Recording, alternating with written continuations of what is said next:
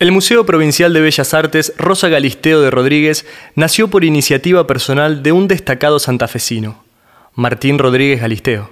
En 1918 comenzó a construir el edificio que, cuatro años más tarde, donó al Estado provincial bajo dos condiciones.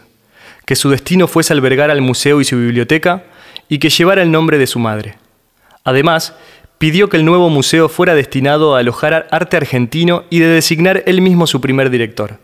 Donó también un conjunto de obras de artistas europeos del siglo XIX.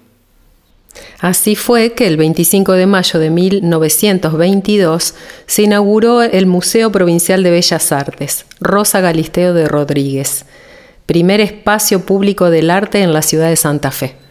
Desde sus comienzos, acá se realizaron importantes exposiciones que fueron verdaderos hitos culturales para el país, entre ellas la de Benito Quinquela Martín, en 1931.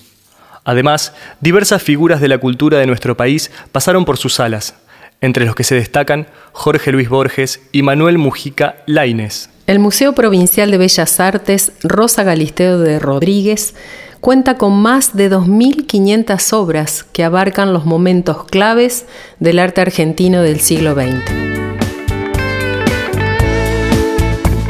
Hasta aquí llegamos en este recorrido te invitamos a seguir conociendo más de Santa Fe Capital a través de las demás audioguías. Recorre nuestras calles y sé parte de nuestra historia.